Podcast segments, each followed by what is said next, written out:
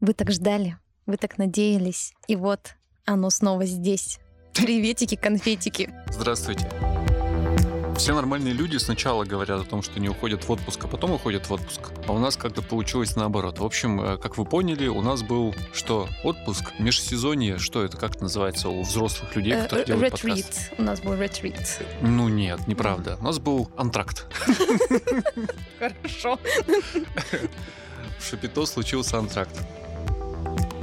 И мы вернулись. С каким получается? Ну, будем считать 74-м сезоном подкаста «Дима, что происходит?» И это будет его 1532 выпуск. Например. Бог его знает. Пока мы не виделись, не слышались, я э, узнал, узнал, что модно в начале подкаста говорить какой-то выпуск. О, В каком сезоне? Ну, во всяком случае, я такое часто слышал. Вот и я тоже решил. отлично. Так, э, забыли же все уже к чертям, правильно? Да. Напомним на всякий случай, что это подкаст, который делает студия 66.ru. Есть такое медиа в Екатеринбурге. Здесь мы собираемся, э, скажем так, как правило, раз в неделю и говорим о том, что нам показалось интересным. О чем но- захотим, о том и говорим. Да. Ну, в общем, э, сюжеты, явления, события, иногда люди, которые нам показались очень интересными, но которые могли затеряться в страшной повестке более срочных, назовем их так, новостей. Да, а если вы забыли вообще чьи-то голоса, то напомню вам, что все это вам сейчас только что рассказывал главный редактор 66 Дмитрий Шлыков. О, точно. А тебя зовут Влада Имщукова. Ты По-прежнему. раньше вы просто говорили журналист, а теперь мать подкастов будем тебя называть. По поводу матери подкастов, Влада, наверное, сама это не сделает, поэтому хочу вам посоветовать посетить где-то в середине августа 2023 года фестиваль Гиккон, который случается в Екатеринбурге регулярно. Это большой фестиваль гик-культуры. Там всякие косплееры собираются, любители манги, комиксов, видеоигр. Ну, вот Всего. все вот эти классные ребята там собираются, довольно известное событие. И в этом году там еще и Влада соберется. Ее можно будет обнаружить в шатре, записывающей новую серию подкастов. Пока не Ой. скажем, какую, да? Да, мы пока поддержим в секрете. Да. Все будет ближе к мероприятию. Мероприятие шатер у нас будет 26 августа, уточню. А 25 августа можете прийти послушать, и мы там будем печить новые проекты. О, точно. Тоже не скажем, какие это большой сюрприз. Ой, да, вы там так офигеете. А еще мы намерены материализоваться 12 августа, как это правильно сказать, на набережной Верхесецкого пруда. Ну да, наверное, будет понятнее, что это Каматек. Да, яхт-клуб Каматек. У них там модное, молодежное, популярное место, название которого я не помню. Вода будем и называть, завод. Будем называть его «Вода и завод». И там состоится фестиваль непонятно чего. Будем называть его ВИЗ 00. Это лучшее промо.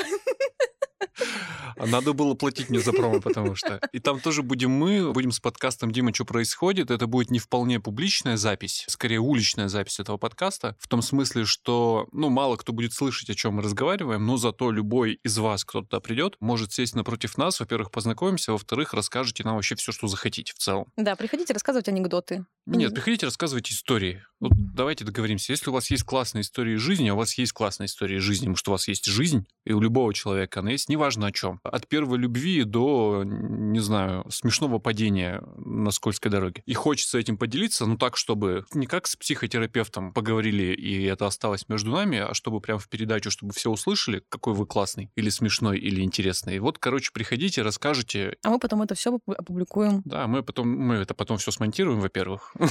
Будем честны, не прям все попадет. Ну да. А во-вторых, да, потом мы это выкатим, попробуем так. Один раз пробовали, наши внимательные слушатели, наверное, в курсе. В общем, на той же локации, а только без всякого фестиваля, мы пытались так сделать, но там все было против нас. Начиная с погоды и заканчивая замком на воротах, которые должны были нас Пустить. э, в то место, где есть техническая возможность записываться. Сейчас вроде как, ну, Ну, должно... Должно быть все нормально. Да, обещаем. Нет, э, обещаем постараться. Спасибо. Все вроде. Да, типа наверное, техническая часть завершена. с анонсами, да, закончим. В общем, следите за нами в соцсетях. Мы там все будем более подробно публиковать. Да, в соцсетях 66.ru, если что, на всякий случай. А можете на наши личные подписаться тоже. Нам и не надо. Там Это без- ничего нет. Да, отмечаешь Диму Шлыкова в сторис, а он даже... А, Ну, я пароль забыл. Да, такое случается.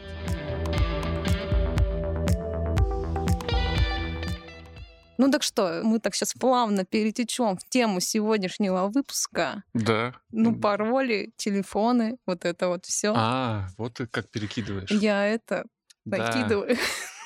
В общем, мы тут э, с хорошим журналистом Кириллом Смоленцевым возродили пока в буквах рубрику, которая называется «Записки параноика». Она родилась несколько лет назад. Там технический специалист, специалист по кибербезопасности, скажем так, э, подробно комментирует мифы, связанные с этой самой кибербезопасностью. Я говорю «воскресили», потому что у рубрики появился новый импульс в связи со всем, что происходит вокруг, и мы заметили интересную тенденцию. Если раньше темы для записок параноика, они шли откуда-то, ну, там, снизу из народа, и обычно были связаны с тем, что за нами следит KGB, да, э, всевидящее око ФСБ, и стоит ли заклеивать камеру на ноутбуке и всякое вот такое. Государство здесь было скорее большим братом, от которого, ну, хотелось обезопаситься, и специалисты по этой безопасности, они скорее в этом контексте разъясняли какие-то там особенности, мифы и технологические штуки. То сейчас как-то все сверху прям поперло. Ну, например, Александр Григорьевич Лукашенко а, нам подкинул тему в очередной раз, когда он... Нам, господи, как-то звучит, он, и не в курсе.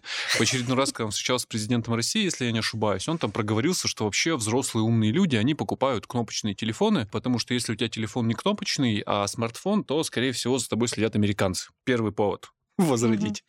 И, в общем, захотелось, э, конечно, узнать, насколько кнопочные телефоны безопаснее с точки зрения слежки там за вами любого условного большого брата. А потом еще Валентина Матвиенко появилась и посоветовала сенаторам, депутатам, вообще всем госслужащим отказаться от техники Apple, потому что, внимание, через нее тоже американцы за нами всеми следят. Ну, такое ощущение, что американцам вот делать нечего, они только сидят за нами и следят. Ну, конечно, э, это их работа. Ну так вот, и Кирилл сходил к специалистам по кибербезопасности, в общем, спросил их, ну, давайте там сядем по порядку порядку разберемся. Если я куплю кнопочный телефон, обезопасит ли это меня от какой бы то ни было слежки и э, насколько продукция Apple ну, чисто технически опаснее с точки зрения любого вида слежки, чем продукция, там, ну, назовем их других брендов, например, наших китайских партнеров, друзей, соратников, и не знаю, как их теперь называть, с каждым днем регалии этих парней все растут и растут. Братья. Русский китаец, братья навек, и вот это вот все. Ну и вот, разобрал. И угу. мы подумали, что это довольно интересно, а ужасов было довольно много вокруг. И, может быть, вы это пропустили, поэтому сегодня будет ну, вот короткая выжимка.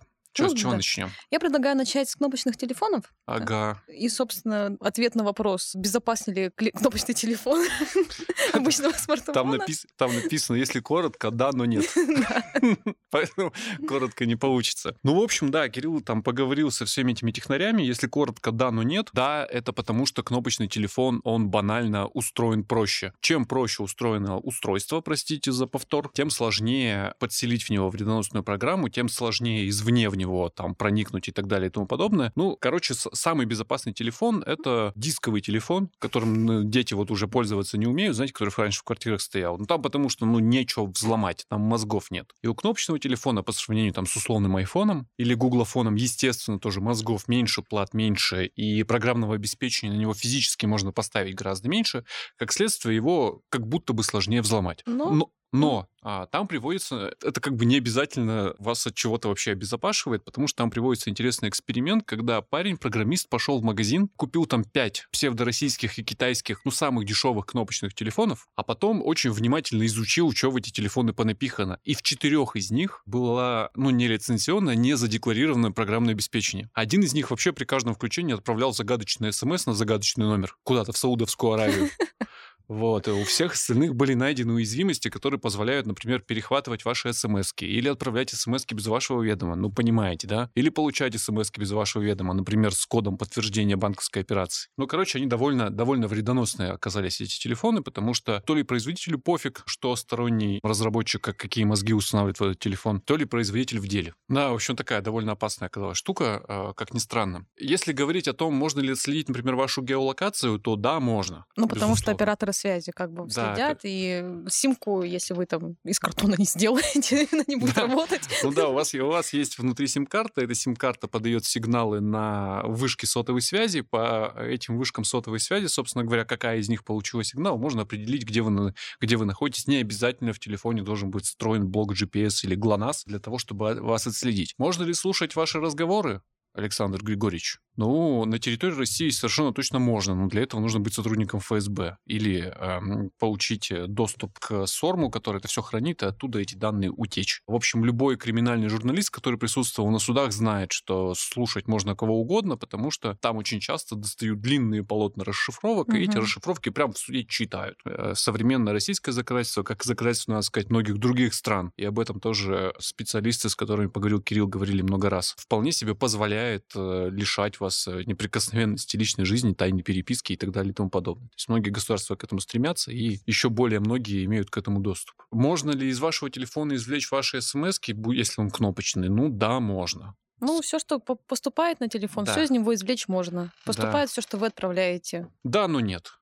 Ну, то есть, ну, если у а вас кнопочный телефон, э, хорошая новость в том, что, скорее всего, никто не прочитает вашу переписку в Телеграме, потому, потому что... что у вас нет Телеграма. Потому что вы не сможете установить туда Телеграм. Ну, вот, вот такого уровня но извне засунуть туда вредоносную какую-то программу, это в целом возможно, и украсть ваши данные оттуда тоже возможно, и без вашего ведома использовать ваш же телефон тоже в целом возможно. Стоит, правда, задуматься, кому вы нужны, потому что, ну, Александр Григорьевич, который вот это вот все советует, он находится немножко в другом положении. Конечно, понятно, что у глав государств совсем другой протокол. Понятно, что нету такого телефона личного, по которому бы они государственные дела обсуждали с кем-то, и при этом он бы не был особенным образом зашифрован. А вот то, что касается простых пользователей, пользователей. Ну да, ваши данные могут украсть, только подумайте, кому и зачем это надо. Но их же постоянно и так воруют, с другой стороны. Да. Ну, советую, да, но это кнопочный телефон сокращает риск, но если вы покупаете кнопочный телефон, ну, купите дорогой кнопочный телефон. Ну, в смысле, угу. среди кнопочных телефонов. Да, да и проверьте. Известный марки, там, Nokia условно, вот, условный. Да. Бренд, который этим Просто...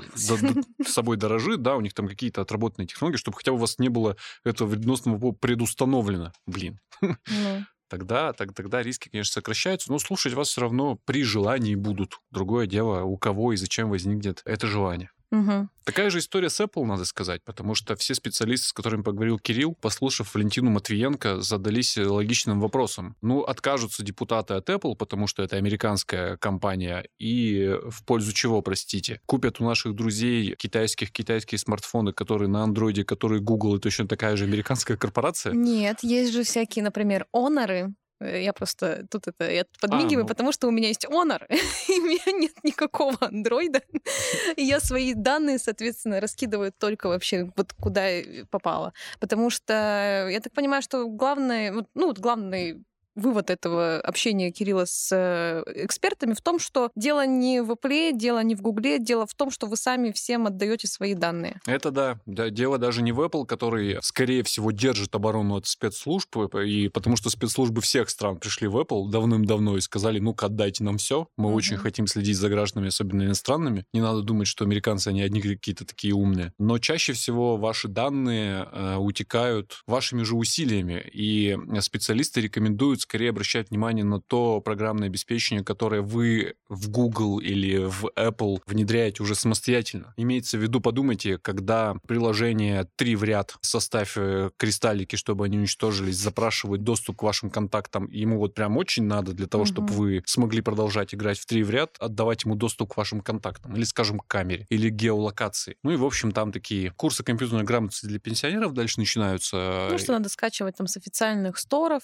с официальных сторов, от э, официальных более-менее известных э, разработчиков с подтвержденной репутацией, которые на этих сторах не вчера появились. Обращать внимание на то, чего хочет от вас приложение. Угу. Там выпадает длинный список. Ну, вы понимаете, вы устанавливаете программу. Вот когда мы автоматически нажимаем на «Разрешить», вот на этом этапе специалисты советуют подумать, не нажимать «Разрешить». Это же чисто это первая серия последнего сезона «Черного зеркала». Или моя любимая серия «Южного парка», где, по-моему, Билл Гейтс или Стив Джобс, я не помню, кто из них был героем этого, этой, этой серии, да. Они в лицензионное соглашение засовывали, например, согласие стать частью человеческой многоножки в надежде на то, что хотя бы после этого люди начнут читать лицензионные соглашения. Ну, естественно, никто не читал, не начинал читать. Но тут нет, тут более короткий список. Обычно приложение запрашивает доступ к камере, доступ к геолокации, доступ ко всему. Угу. Так вот, на этом этапе специалисты советуют, во-первых, этот доступ не давать, во-вторых, подумать, а этому приложению точно нужен доступ. И, ну, не бояться его запрещать, потому что если в процессе эксплуатации информации, там, устройства или программы понадобится реально этот доступ, ну, вы в любой момент его дадите. Это касается не только госуслуг, я имею в виду приложения, но и всех прочих э, гораздо менее важных программ, которые, тем не менее, тоже могут запросить у вас эти данные. Ну и другие методы там цифровой гигиены, которые нас приводят к тому, что в целом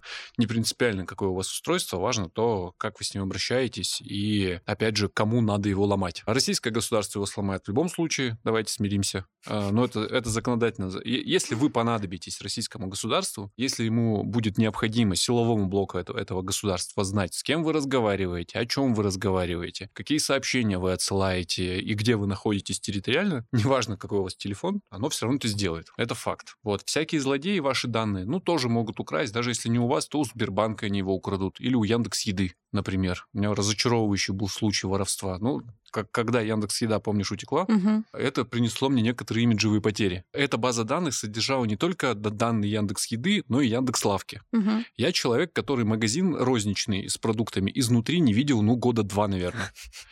И в том числе Яндекс Лавкой очень сильно пользуюсь. Там это сразу не очевидно, поэтому, когда люди пробивали, например, меня, а в редакции, например, так делали, чё, как там у Димы дела, то они видели, что по моему адресу типа в Яндекс Еде за год заказано жратвы на 37 тысяч рублей. Вот. Если учитывать, что это вместе с Яндекс Лавкой, это звучит как бы ну более-менее Ну да. нормально, а если не учитывать, то складывается ощущение, что я в целом больше ничего не делаю, только сижу дома и заказываю, не знаю, шаурму и бургеры. Красиво жить не запретишь. Да. Паранойя лечится не заменой телефона.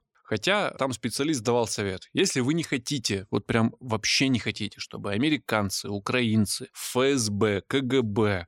К- Компартия Китая, кто бы то ни было, инопланетяне за вами следили, в целом откажитесь от любых устройств связи и по возможности э, выпишитесь из квартиры и поселитесь в лесу, и тогда за вами, скорее всего, не будут следить. Во всех других случаях, если вы кому-то понадобитесь, за вами в целом проследят Да. камеры повсюду, спутники повсюду, сотовая связь и вышки сотовой связи повсюду, и эти соты тоже повсюду. Ну и в целом очень много способов найти, где вы живете. Придумала новую идею для стартапа. Вот недавно мы обсуждали, что появился новый вид туризма — избинг. Да? Мгм. Нужно зап- запустить лессинг. Лесинг? Лессинг. Типа в лесу жить просто? Да. Ладно. Бездоминг. Теплотрассинг.